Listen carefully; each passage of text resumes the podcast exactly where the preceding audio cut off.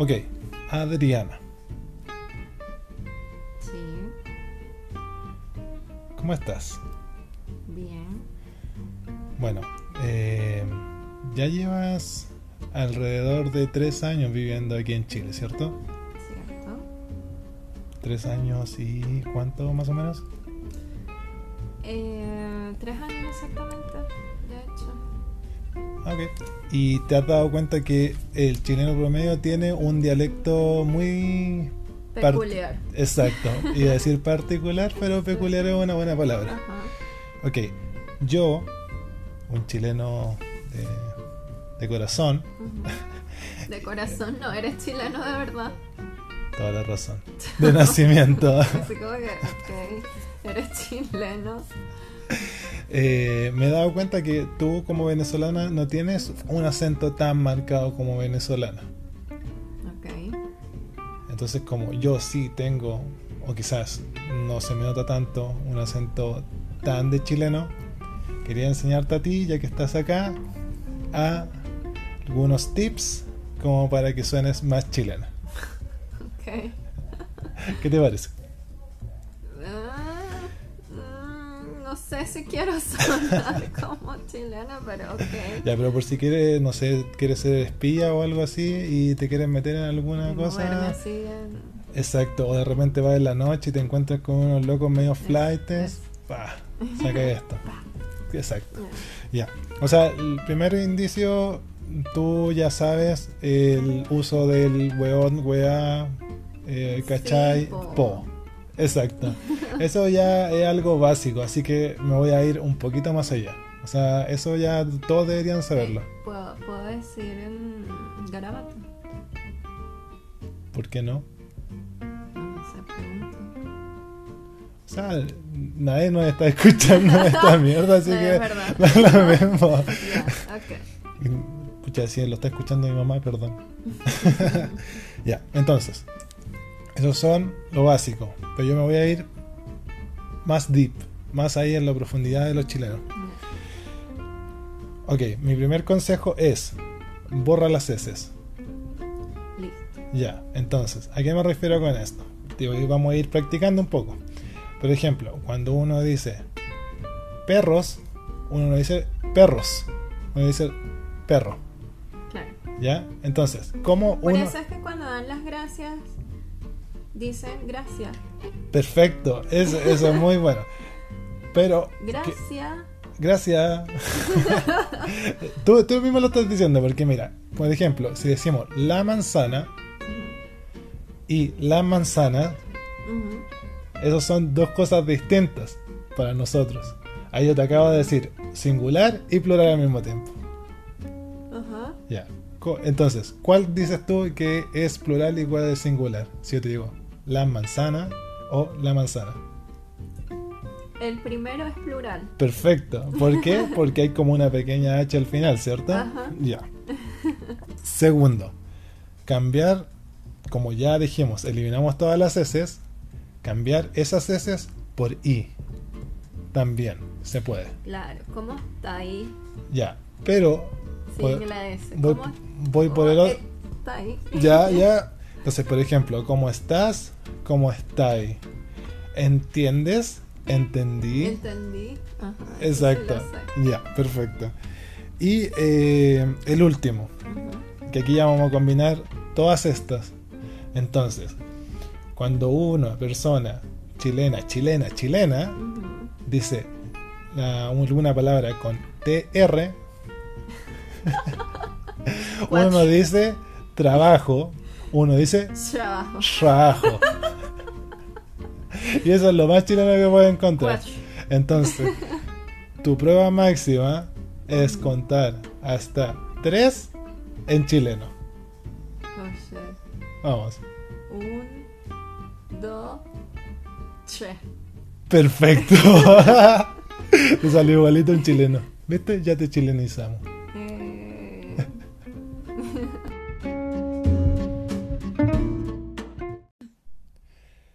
Y buenas a todos de nuevo. ¿Cómo estamos? Aquí en un nuevo capítulo de Chile soleando.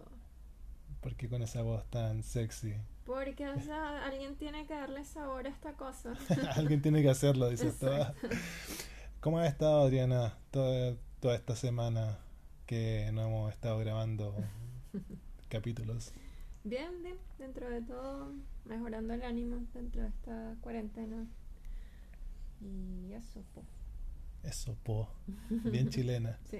Eh, ¿Qué has estado haciendo para mejorar el ánimo? Cuéntame. Eh, bueno, las clases de yoga que empecé hace un mes, eh, retomé ahora en julio, o sea, voy a seguir con las clases ahora en julio, así que eso, eso me da un poco como de, de energía para empezar el día. Súper, súper. ¿A qué hora te estás levantando, más o menos? A las, o sea, quisiera decir a las 7 para entrar a la clase a las 8, pero como a las 7 y 40. 7.40, 7.45.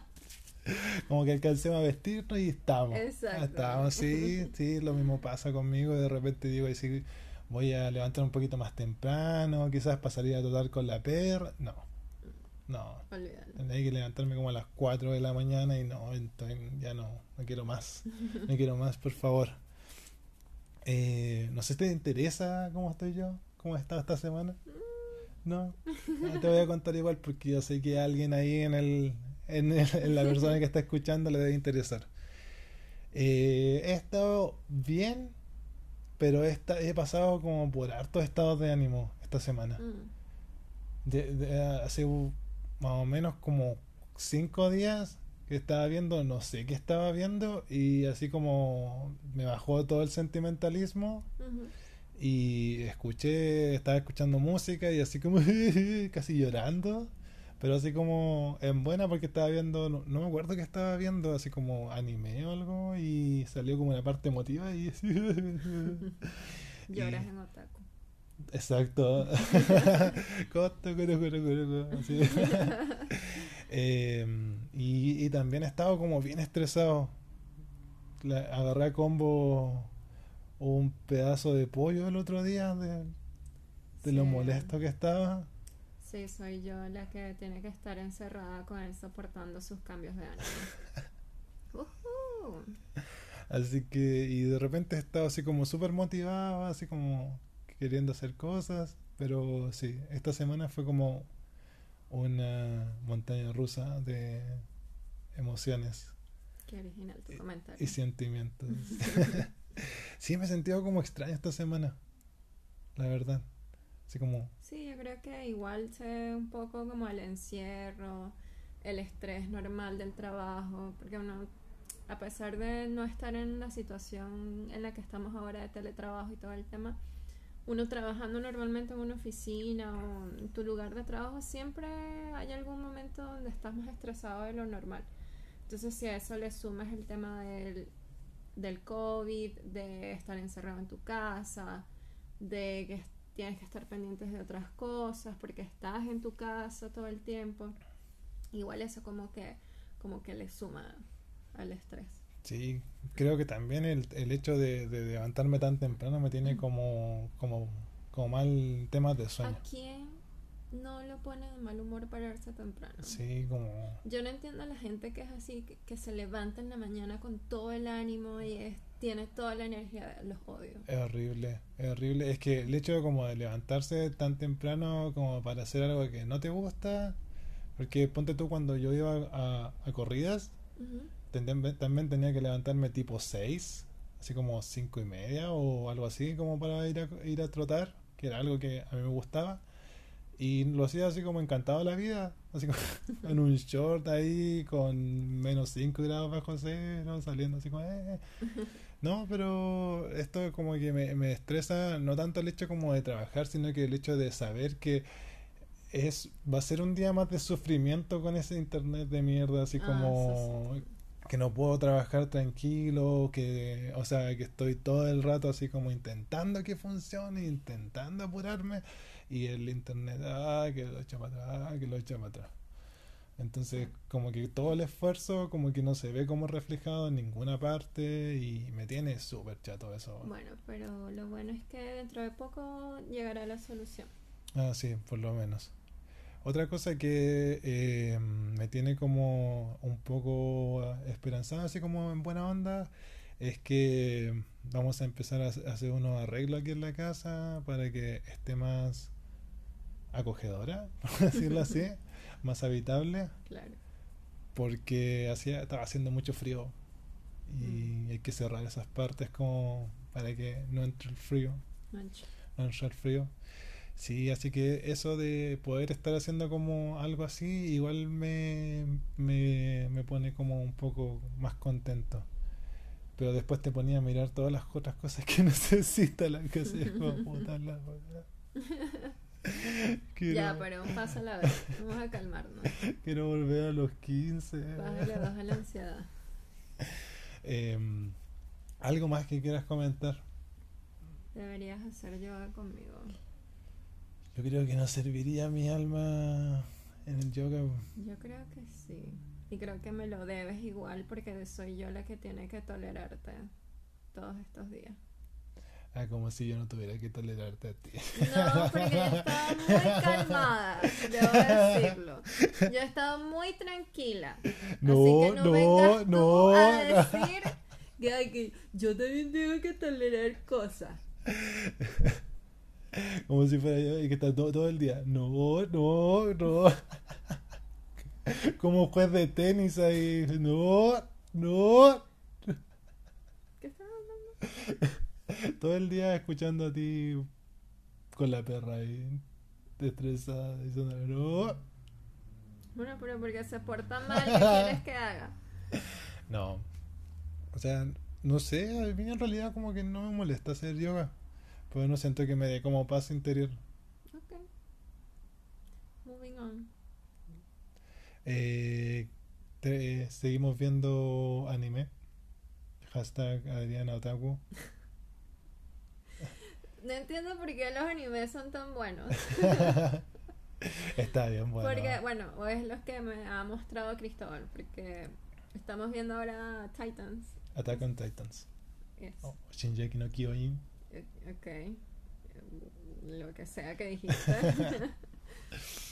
Eh, y de verdad es súper buena, es muy interesante. Los, los animes tienen tramas bien interesantes, como bien complicadas, Sí. pero igual como que te mantiene ahí.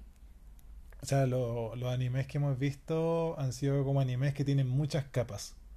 Que son como... que no es lo primero que uno pensaría. O sea, hay animes así que son como mucho más directos, son mucho más simples, que también son buenos. Pero los animes que hemos visto son con tramas súper complicadas y con así como que traición y la cosa. y Y son súper, súper dramáticos. Sí. Como la rosa de Guadalupe Total. asiática, sí. Sí, em, pero lo, lo bacán, lo bacán es que yo ya he visto todas estas series que le estoy mostrando a Adriana y lo bacán es de repente saber cuál es el momento que viene, así como una sorpresa y ver la cara de Adriana así como, oh no, ¿en serio? Es muy bacán, igual es muy gracioso ver esa, esa expresión. ¿Qué otra cosa? Yo creo que eso, no deberíamos aburrirlos más con... Sí, vean, vean anime. Ah, Di tú que vean anime. Ah, Vean anime, po. po. po.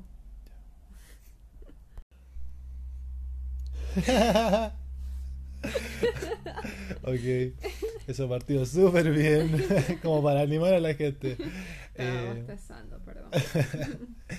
y bueno, moviéndonos a lo que nos convoca el día de hoy, que sería el topic de o el segmento del, de lo que vamos a hablar, que sería expectativa. Versus realidad. Perfecto. Entonces, ¿cuál es el efecto? Bueno, esto creo que está súper manoseado así como en las redes sociales, la verdad. Así como, Mm, claro. Así como ya es muy meme Exacto. y creo que le vamos a poner otro nombre porque si no va a ser como ah, ya otro capítulo. Pero queríamos como darle un poco la vuelta eh, en el sentido de mostrar un poco expectativa versus realidad como un efecto que pasa así como a través de la vida. Entonces, ¿cuál sería como el efecto eh, expectativa versus realidad? ¿Qué piensas tú?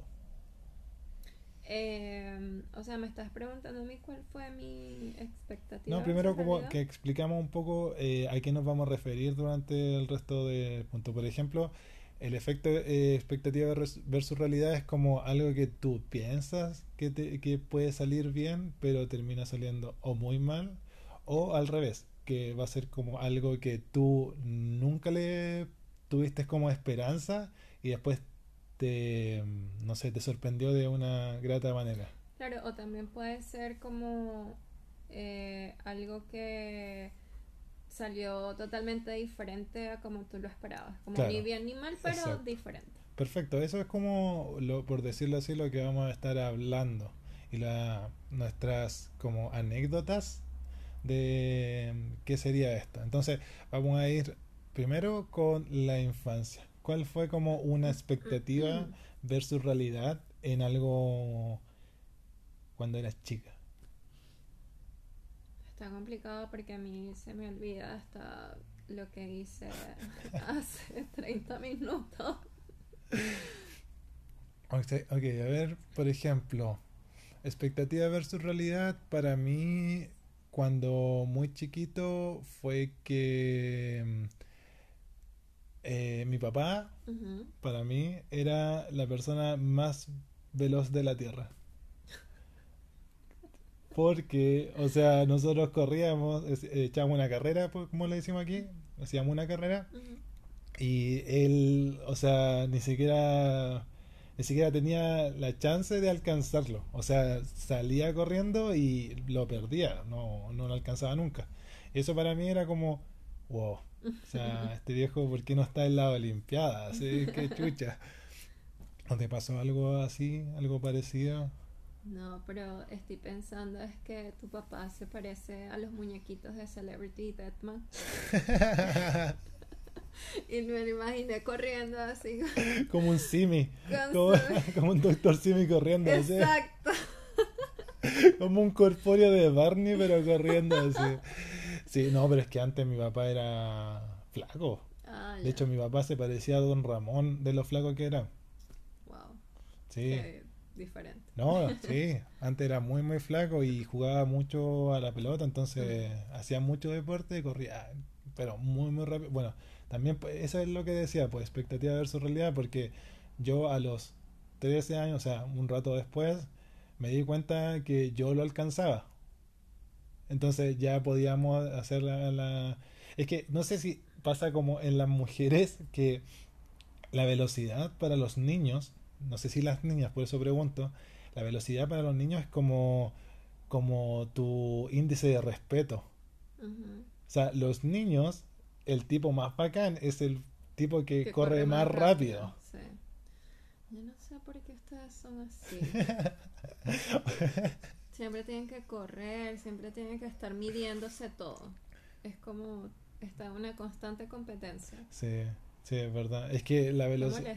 Es que la velocidad es muy importante cuando, porque, a ver, cuando tú sales, No cuando eres grande. no estoy diciendo, por eso estoy diciendo que no estamos empezando cuando éramos niños.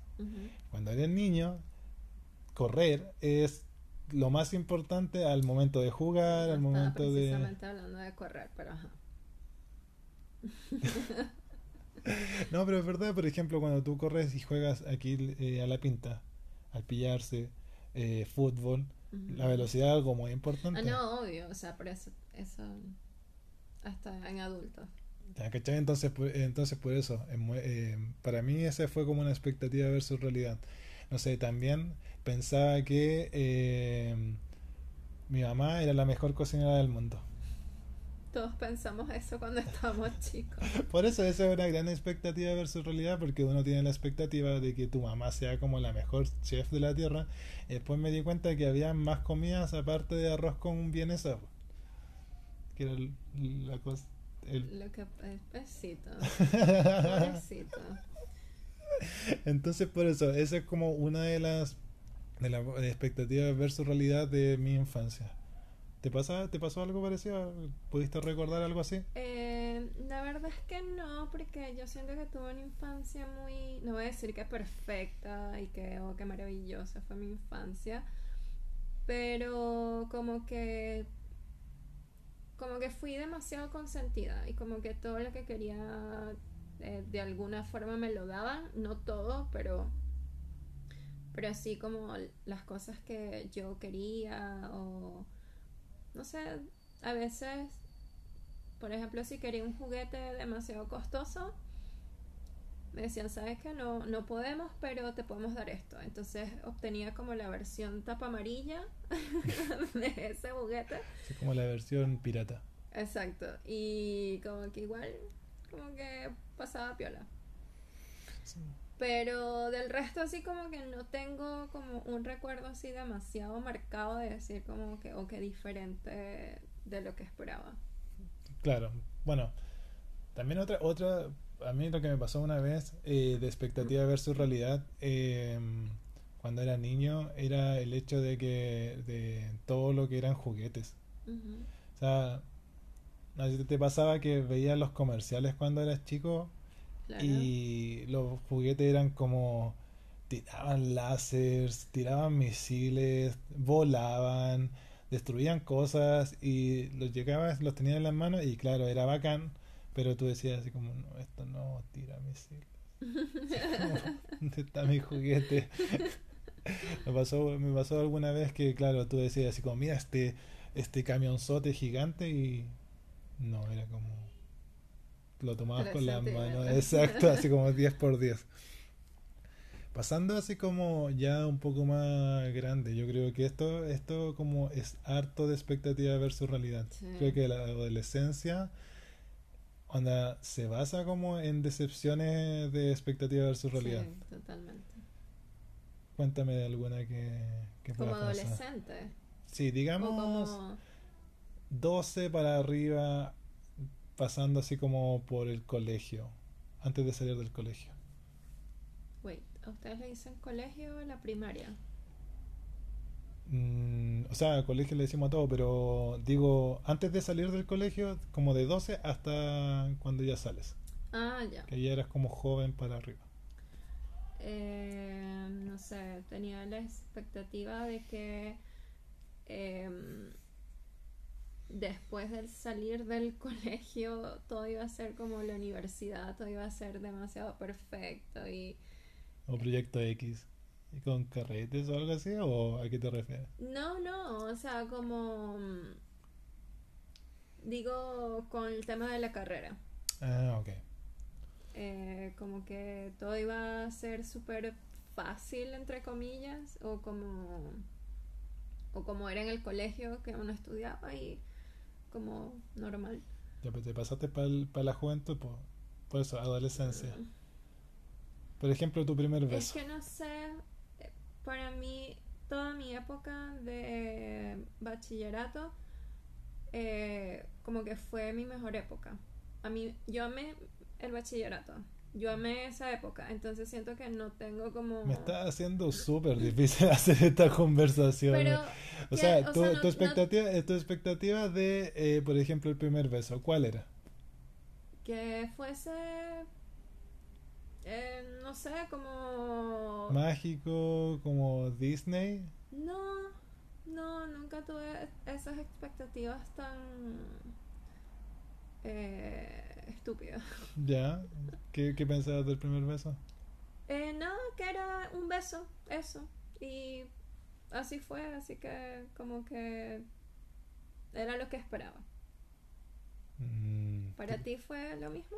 No sé, pero ahora estoy pensando que quizás deberíamos haber elegido otro tema porque si todo va a ser así como... No, mira, sabes que lo que pasa es que mis decepciones empezaron ya después del colegio. Ah, ya, ya, ya, ya, ya, ya. Entonces, yo voy a poner mi, mis decepciones en el colegio porque yo tengo muchas de expectativas de Ya, ya. Continuemos entonces. Eh, sí, mi beso, mi primer beso, la verdad, yo no tenía como...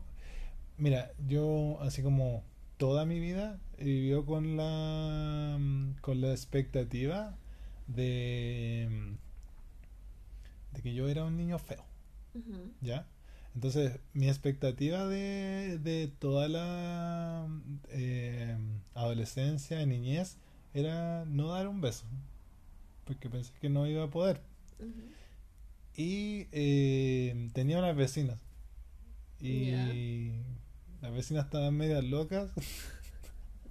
No, no sé si me gusta dónde está yendo esto.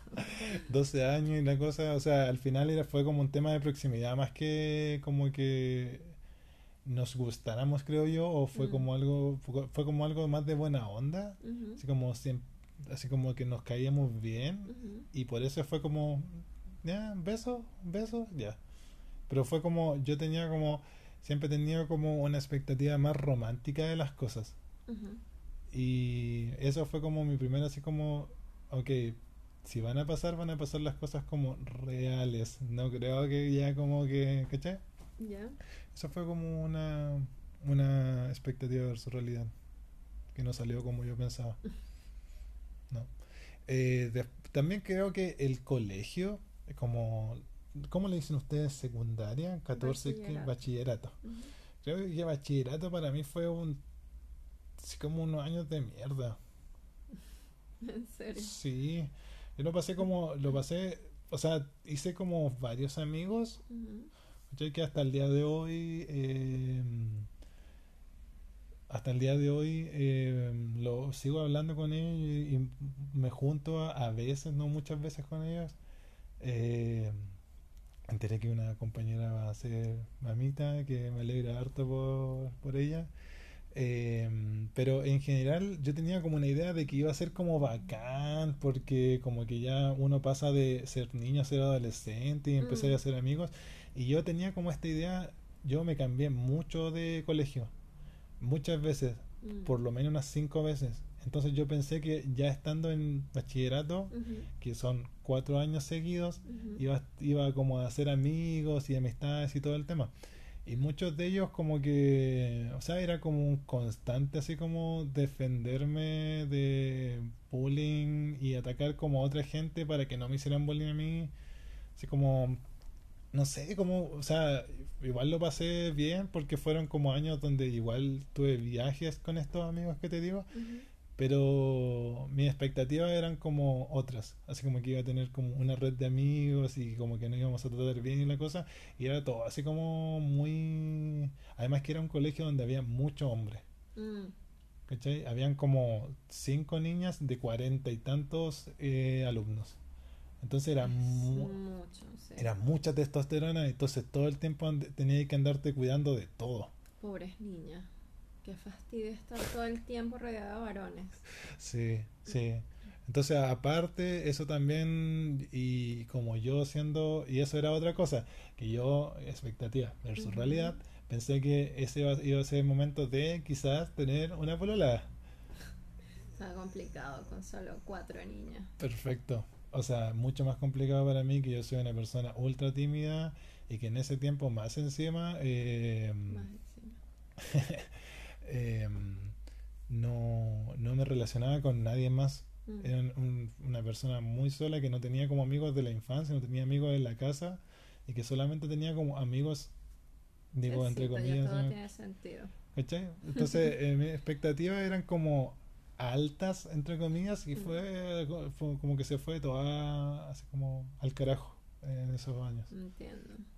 Claro, yo todo lo contrario porque todos mis amigos del bachillerato ya venían desde primaria conmigo. Entonces como que la amistad ya estaba ahí desde hace mucho tiempo. Y sigue todavía. Oh, y ella, la que tuvo un pasar bien en el colegio. O sea, La que no tuvo traumas en el colegio, ella. pero eso está mal porque todo, todo eso no me ayudó a llegar a la realidad de la. Oh, aquí pasamos a, ya a la universidad. Exacto.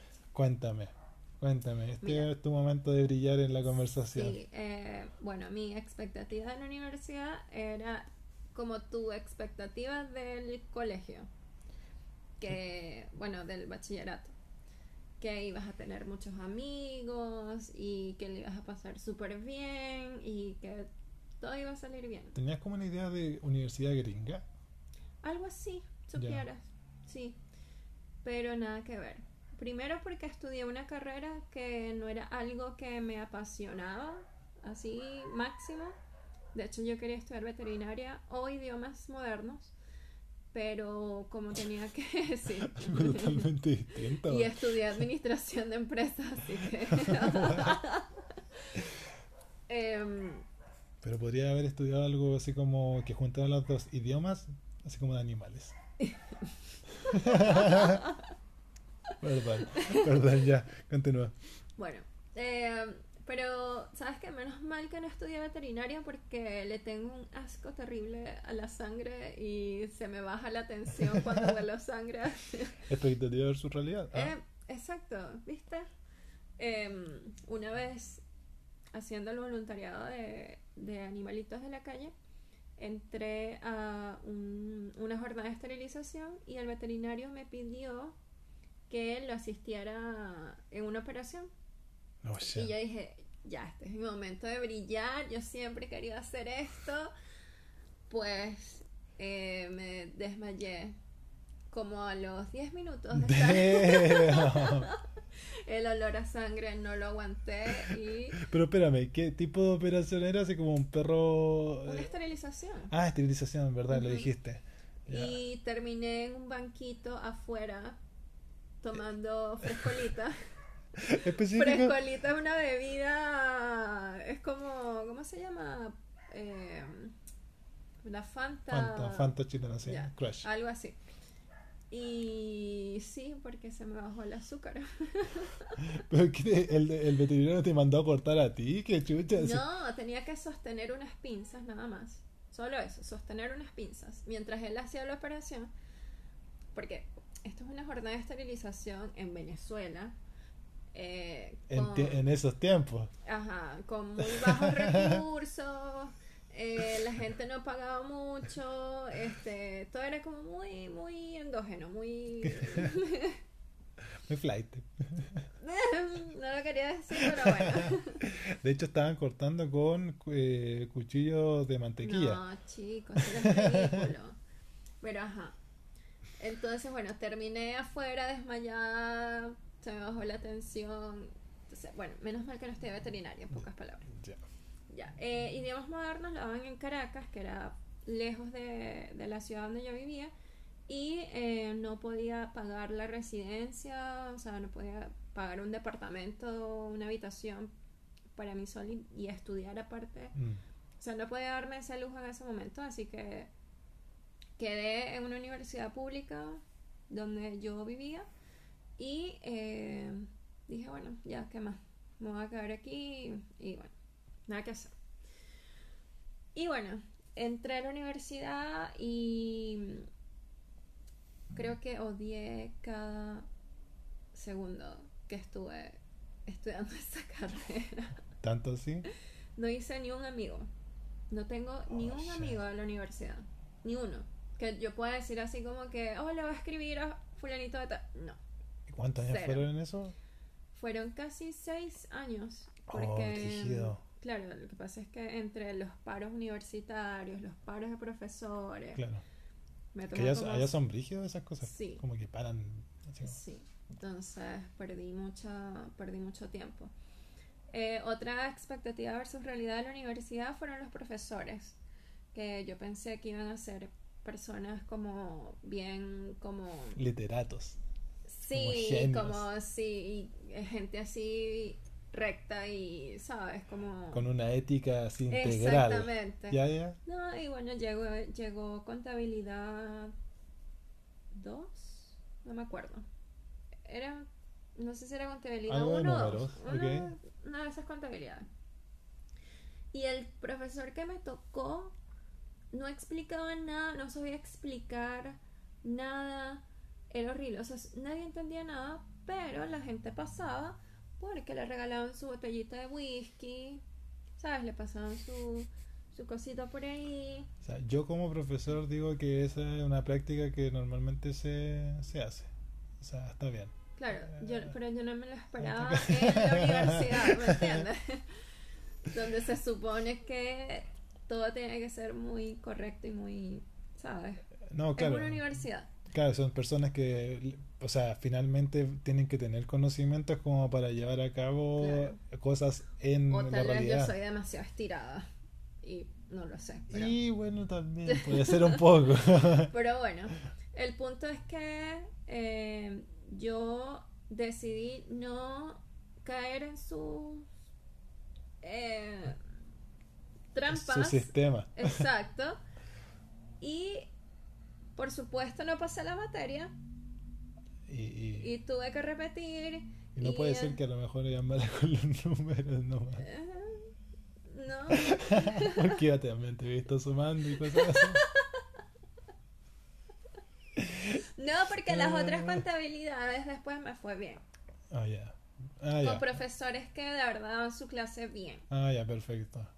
Entonces, excepto contabilidad de costos, que Pero si en el, alguien estudió en la Universidad de Carabobo y vio costos, me va a dar la razón y que todo el mundo ha repetido costos alguna vez en su vida, así que hasta los contadores, así que... Pero bueno, en fin, el punto es que eso me enseñó que si te piden la botellita para pasar la materia, dale la botellita. Claro. Porque luego vas a sufrir. Yo sufrí demasiado porque esa materia prelaba otra materia.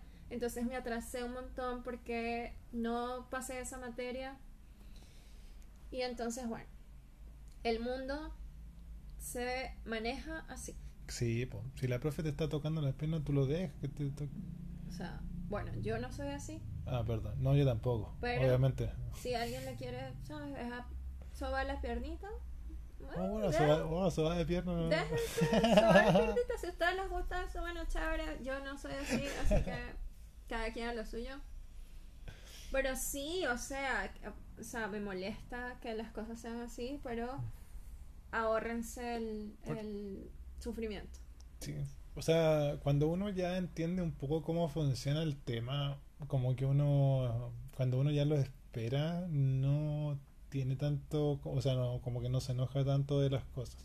Claro, lo que pasa es que será yo eh, Sí, obvio. entrando a la universidad donde pensé que ser correcto era como, o sea, como tenían que ser las cosas y resulta que no. O sea, yo, por ejemplo, en la universidad me pasó que eh, tenía una expectativa de que mm, iba a ser algo muy distinto al colegio y siento que por lo menos nuestro, nuestra carrera o nuestra parte de estudio fue muy, muy de colegio. Mm. O sea, yo sentía como que no se le podía como pedir a los compañeros que maduraran. Y... O sea, no sé, me, me parecía así como algo muy colegial. Entonces, pucha, yo nunca, o sea, tuve la, la suerte en realidad, porque yo me he quedado dormido mucho en la universidad. Tuve la suerte de, que, de no, no repetir ningún, ninguna materia, ninguna. ¿Cachai? Yo pasé todas mis materias, eh, pero solamente porque yo era muy estricto, o sea, era muy como eso, del colegio, así como que a mí me iba bien sin esforzarme en el colegio, entonces como que llevé todo eso allá y esperaba como que en, en- ahí tu- estuviéramos como este tipo, así como los proyectos y la cosa, y como hacer cosas como más de uno, y que salieran así como más de no sé, de conversar y la cosa. Mm. Y no, eran como casi lo mismo. Hacer como un paper, que hacer un video, pruebas. Es lo mismo que el colegio al final. Claro. Yo esperaba que fuera así como Estados Unidos también, Mm. típica universidad de Estados Unidos. Eh, ah, y mm, después, saliendo de la universidad, la realidad. Ay, la realidad golpea fuerte. Esa Sobre todo en Venezuela, que en ese tiempo ya estaba un poco la embarrada con todo el tema del gobierno. Mm. Entonces, ¿Qué, eh, qué, qué esperabas tú de tu carrera o saliendo? sea, yo siempre esperé ser así como una gerente súper exitosa. Sí, oh, sí, Y- exacto, así, eh, yendo a trabajar en tacones y, ¿sabes? Toda, toda top y maravillosa. Pero nada más lejos de la realidad. ¿Qué hiciste después de salir de la universidad? Terminé trabajando por mi cuenta, creé una, una, mm, un emprendimiento de accesorios para chicas y para perritos. ¿Ya? Entonces, em, De Wait. hecho, Eran como los mismos accesorios no. para. Como o que. sea, Así una collarcitas para niñas con su nombre en era- un huesito. y que para que no se pierdan. Eh, una marca era de aritos para niñas, o sea, para mujeres, y la otra era una cuenta aparte de eh, plaquitas de identificación Ah, para mascotas. Pensé que había hecho algo así como para la perra esta. ¿sí? ¿Cachai o no cachai? Ya, continúa. Entonces, eh, me fue bien con eso. De hecho, salí en la televisión, me Oh, la, eh, la exitosa. Iba a ferias de... Daba autógrafos. Me, sí, me junté con Bill Gates a, la- a cenar. Era una tontera, al fin la verdad era demasiado gracioso porque era así como la televisión de, de la ciudad donde vivía. Eh, una vez salí en, en- para los venezolanos que nos escuchan, eh, Televen, que sí se veía nacional, pero un programa de esos así bien, bien de, mm, no sé cómo le dicen aquí, de, de esos matutinos que, que dan así en el ¿Matinales? almuerzo. Eso. Ya. Em, pero sí, o sea, no iba mal con eso y no trabajé mucho en oficinas por, por eso mismo, porque estaba como dedicada al 100% a eso. Como tu independencia. Claro. Y em, fue una de las cosas que no me ayudó al emigrar, Mm, porque yo era muy independiente en Venezuela, eh, porque tenía este, este emprendimiento y como que yo misma manejaba mis tiempos. Si yo quería irme a una clase de yoga a las 10 de la mañana, me iba y listo. Claro, arreglabas tus tiempos y después pasabas a dejar las cosas y listo. Exacto. En cambio que emigrar Con tiempos fijos, con y jefes. trabajar primero ¿Vas a contarlo? ¿El primer ¿Qué? trabajo? No, no es el momento. Eso tiene que ser un episodio completo. es muy buena esa historia. Eso tiene que ser un episodio historia. completo porque es, o sea, es, una, es una buena historia. Pero, ¿qué, eh, ¿qué, qué expectativas tenías tú al emigrar? Porque tú no emigraste primero a Chile. No, emigré a México primero. Oh, la Eh. traición, hermano. Sí, pero era para una empresa así como de marketing y de manejar redes sociales y eso. Entonces íbamos a lanzar un producto nuevo que era como de reseñas, como para filtrar las reseñas malas y convertirlas en reseñas buenas. Wait, ¿eso no es una estafa? ¿No? Pero, Es como un filtro, como que te haces la reseña por, no me acuerdo cómo era que se llamaba el, el programa o la app que utilizábamos, pero hacías la reseña por allí y te llegaba a ti primero. Y por ejemplo, si era una reseña mala, te llegaba a ti primero, al dueño del local. Y eh, el dueño del local se encargaba de llamar a la persona y decir, oye, ¿qué pasó? Como de responder primero antes de que la reseña saliera a las redes sociales. ah, perfecto. Es que ver, tú lo dijiste como que cambiaba la lecera, así como que O yo mandaba sea- así como pésimo servicio y se cambiaba así como excelente Ah, servicio. No, no, no, no, no, no. O sea, Entonces esa mierda o es como sea, estafa, como así como... conver- Digo convertir eh, en el sentido de que resolver el problema para que la persona, la misma persona que puso la, la Esa- reseña, ya, ya, ya. diga así como que bueno, no, me resolvieron y no sé, por lo menos le ponga cuatro estrellas. Claro. ¿Me entiendes? Entonces, eh, pero no, al final como que no era algo muy estable, como muy seguro, entonces como que dije, no, sabes que no es aquí. Pero, Y tu, pero tu expectativa al, al, ¿cómo se llama? Al emigrar como a otro país era como, era como alta o baja? O sea, como decir así como, voy a ir a sobrevivir o voy a hacerla allá. O La- sea, mi expectativa era de trabajarlo, o sea, de trabajar lo suficientemente duro eh, como para estar estable. No para sobrevivir, porque ya en Venezuela estaba sobreviviendo, así como que... La idea a- es vivir bien. Exacto, entonces voy a emigrar para qué. Claro. Entonces, eh, por eso mismo, como en México, y aparte que en México los salarios son malísimos, Mm. eh, si no tienes una carrera así como... Ahí en México, ¿o no? Claro, y como algo bien importante, porque en México todo el mundo habla inglés. Claro. Entonces, como demasiado competitivo y el salario es demasiado bajo. Mm, lo que está pasando un poco aquí en Chile. Ajá, exacto. Entonces, como que si voy a, no sé, terminar siendo mesera, como garzona, y estar como sobreviviendo todo el tiempo, no voy a poder trabajar como algo de mi carrera o, y como explotar el, el idioma, porque yo hablo inglés también, entonces como que... Entonces era una expectativa realista para una, un resultado realista, o sea, no te fue así como mal, pero tampoco era como lo que tú esperabas. Claro. Entonces... tan- Claro, entonces dije, no, ¿sabes qué? O sea, no, y yo sentía que no era ahí.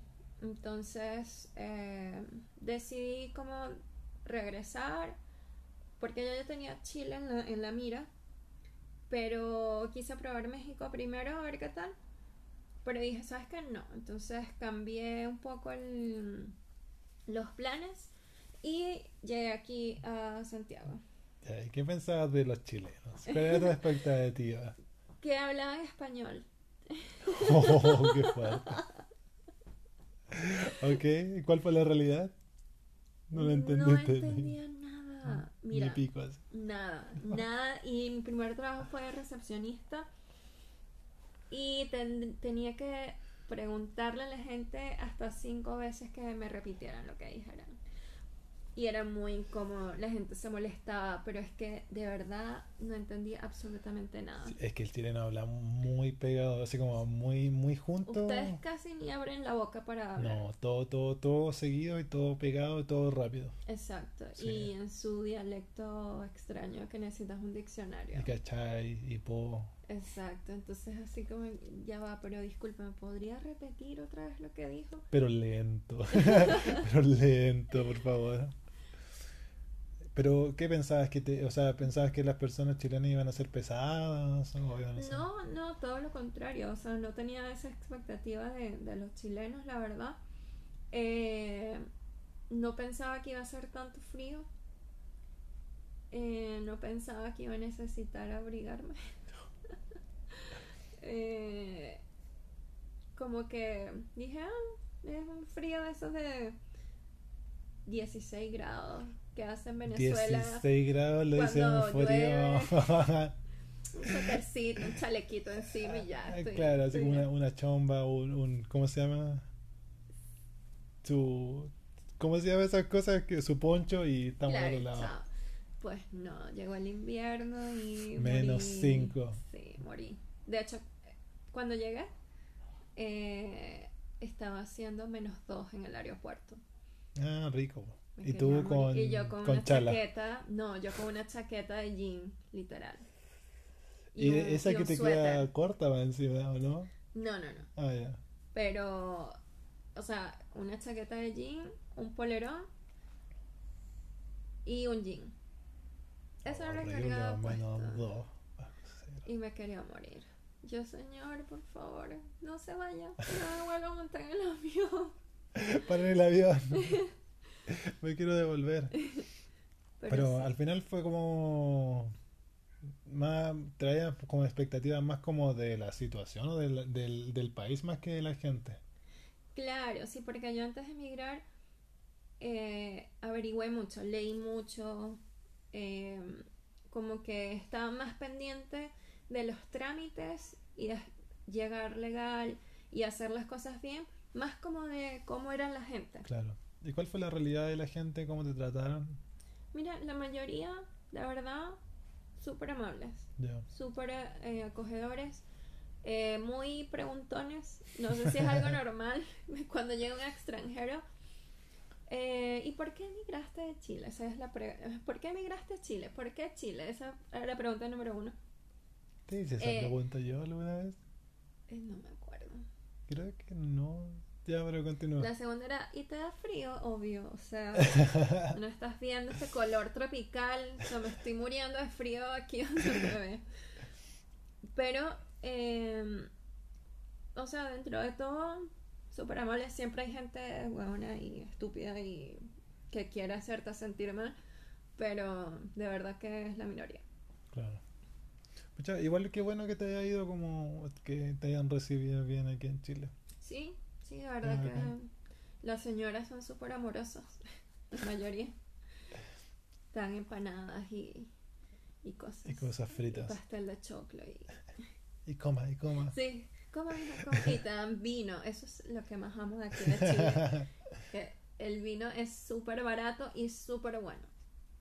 A mí no me gusta mucho el vino, así que, pero Bueno, entiendo. Entiendo. Eh, yo, yo- o sea, mi, mi, mi experiencia con el vino es con Coca-Cola, así que. Su jote, así le llamamos nosotros. Eh, pucha, mi experiencia saliendo a la realidad fue también difícil, porque yo me titulé de, de profesor y por unos problemas que hubo en la universidad, unos paros igual que tú y la cosa. eh, nosotros, se supone, la- aquí en Chile se parte el año escolar en marzo. Y normalmente tú, tú ¿cachai? Lo cachai que eh, los, o sea, los profesores y la gente en general se va de vacaciones entre enero y febrero. Por lo que eh, la gente no está eh, más allá de diciembre, principios de enero, como para contratar nuevos profesores. ¿Cierto? Entonces, nosotros en la universidad nos pudimos graduar o obtener nuestro diploma y todo el tema y ya salir titulados completamente por, con esta exposición ya lista en, a fines de enero. Entonces, cuando tú enviabas tu currículum a los colegios, tenías que poner eh, titulación o titulado, ti- así, claro, titulación como en curso. Y la gente te preguntaba, ¿pero por qué en curso? Y uno Mm. tenía que explicar la cosa. Y nadie te creía que era porque por estos paros y la cosa. Mm. Todos pensaban que era porque no habías pasado tu examen de grado. Mm. ¿Cachai? Importante. O sea, nos- yo, a mí por lo menos me pasó eso y mm, creo, o sea, a- por lo menos a algunos de mis compañeros, no sé si le habrá pasado la verdad porque no, no me llevaba mucho con, con la mayoría, pero ponte tú con mi amigo Daniel, que también es profe de inglés, eh, nos pasó que ese año estuvimos así como, como decimos aquí, así como en la caca. En la caca misma porque al final no podíamos encontrar un trabajo estable, eh, no, como que no agarramos, no podíamos agarrarnos de ningún lado. Yo estuve trabajando en como tres o cuatro colegios de profesor, eh, ¿cómo se le llama? Eh, Sustituto. sustituto, así como de inglés, por, por las personas que tenían como licencia. Trabajé en una empresa que daba clases de inglés a otras empresas. Trabajé en turismo, entonces como que eh, yo- me, me dolió un poco el hecho de que de no poder como ejercer porque a mí me gustaba, me gusta la carrera, o sea, yo me gustaba y sentía que era, no sé si buen profe, pero podía hacerlo bien, podía y siempre estaba mejorando. La mayoría de la gente me decía que lo hacía bien, ¿cachai? Eh, no por nada como que igual me iba bien en la carrera. Pero en la salida de la realidad me complicó harto. Además que igual el colegio donde está, los colegios donde estaba haciendo clases no eran como algo que yo quería. Mm. Por pendejo. No, habían, o sea, habían como, es que no es tanto el hecho de como tener como una clase así, sino que el hecho de como de no poder, no poder como conectarte, porque tú sabes que vas a estar un mes, entonces cómo vas a llegar a conectarte en uno o en un mes. Claro. Unas semanas de sustituto no te dan el tiempo como para, pucha, llegar así como de una buena manera. Claro. Entonces no podéis como establecerte bien y ya, qué paja, y llega al trabajo donde estoy hoy y estaba mucho más tranquilo porque tenía un contrato estable y fue como ya, déjenlo, déjenlo. Sí. Como déjeme acá. Entonces en realidad como que mm, pensaba que iba a ser mejor la adultez y no. No, hay demasiadas responsabilidades. Todo el tiempo tienes que estar pendiente de, de absolutamente todo. O sea, básicamente eres responsable por ti mismo. por tu vida, sí. que eso era una también creo que llegando como ya al- al- a la última parte como la expectativa máxima era que típico que uno cuando era chico pensaba que a los 25 iba a estar como una familia, tres hijos, una casa, un auto, un perro Claro. y tú y poco menos que tu familia viviendo así como en un castillo Y tú Ujú. con tres viajes a Europa y Asia. Exacto.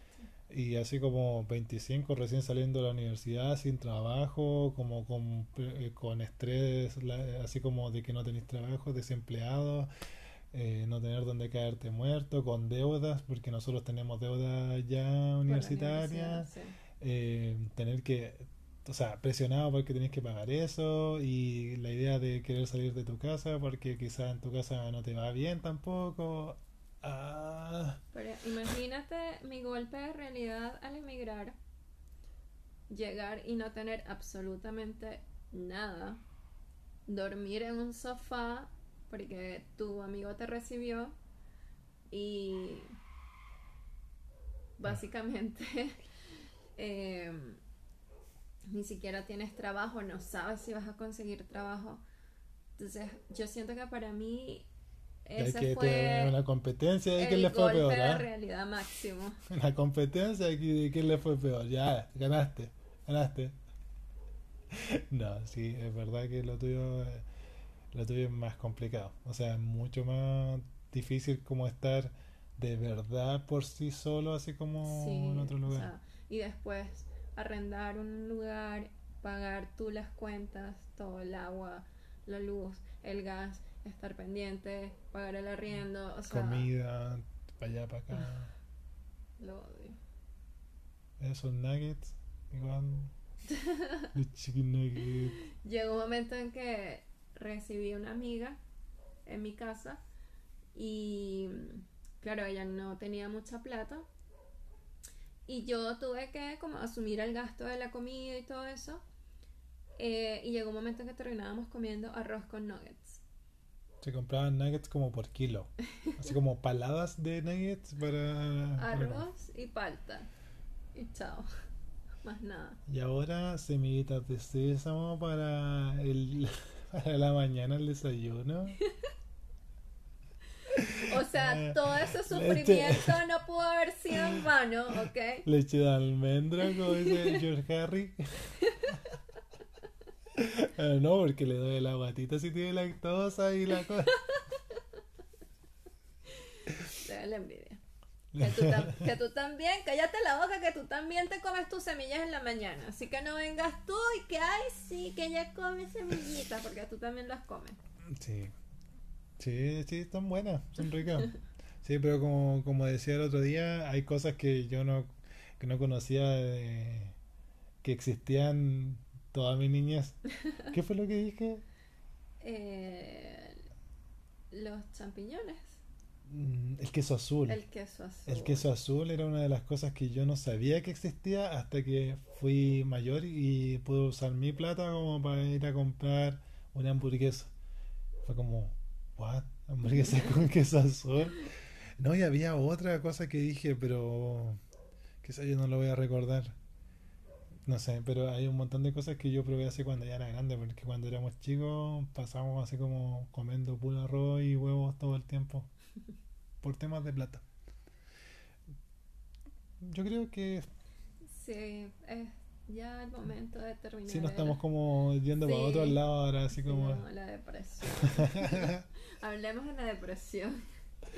la próxima, el próximo capítulo, Mm. si es que lo quiere la gente. Eh, eso, yo creo que sí, terminemos acá. Eh, decirle a la gente que vamos a empezar, yo creo que a compartir un poco más el podcast. Yo creo que lo voy a compartir en mis redes también. Que en caso de que lo escuchen y les gustó, mucha, díganle a otra persona, compártanlo. No es tan difícil así como está en Spotify. Estamos, estamos en Spotify. Somos un podcast de verdad. No, no sé en realidad, pero pueden compartirlo si les gustó y que pucha, yo quiero un mensaje de alguien. Por favor, que alguien quiero un que- mensaje a Cristóbal. Quiero que alguien Para que envíe sea feliz. mensaje. Abrí ese Instagram y quiero que llegue un mensaje, por favor. Por favor, se los pido. No quiero Pedro, Pedro, envíale un mensaje a Cristóbal, por favor. Pero que no, que no, yo no sepa que eres tú. ¿Ya? O sea, ármate otro Instagram, alguna cosa, y me manda un mensaje así como, oh, qué bueno el, el- tu podcast y la cosa, lo escuché desde México. Y yo, oh, gracias. así, bueno. No. Pero sí, mándenos un mensajito, eh, un meme, alguna cosa. Y si le gustó, sigue escuchando. Hay otro Compártanlo. dos, dos capítulos. Dos capítulos vamos. más. Dos, sí. El piloto, el primero, y este el segundo. Sí. Eh, bueno, ¿alguna cosita que le quieras decir a la gente que te escucha? Los queremos. Gracias por escucharnos, si nos están escuchando y si nos escucharon hasta este punto. Yo, Así que, yo no quiero a nadie hasta que me manden un mensaje. Cuando me manden un mensaje los voy a querer con todo el alma. vieron, yo no soy interesada, yo los quiero así como son, desinteresadamente, Yo soy chileno. o sea, incondicionalmente. chileno, todo esto se basa así como en reciprocidad. Si tú me das, yo te doy. Si me mandan un mensaje, los saludo aquí. eh, al principio. Eh, cuídense harto, no se expongan. Y Lávense las manitas. saluden a, su, a sus familias. Llámenlos. Sí, Y a sus amigos. y quieranlos mucho. A todos. Despídase. Chao, chao. Besitos.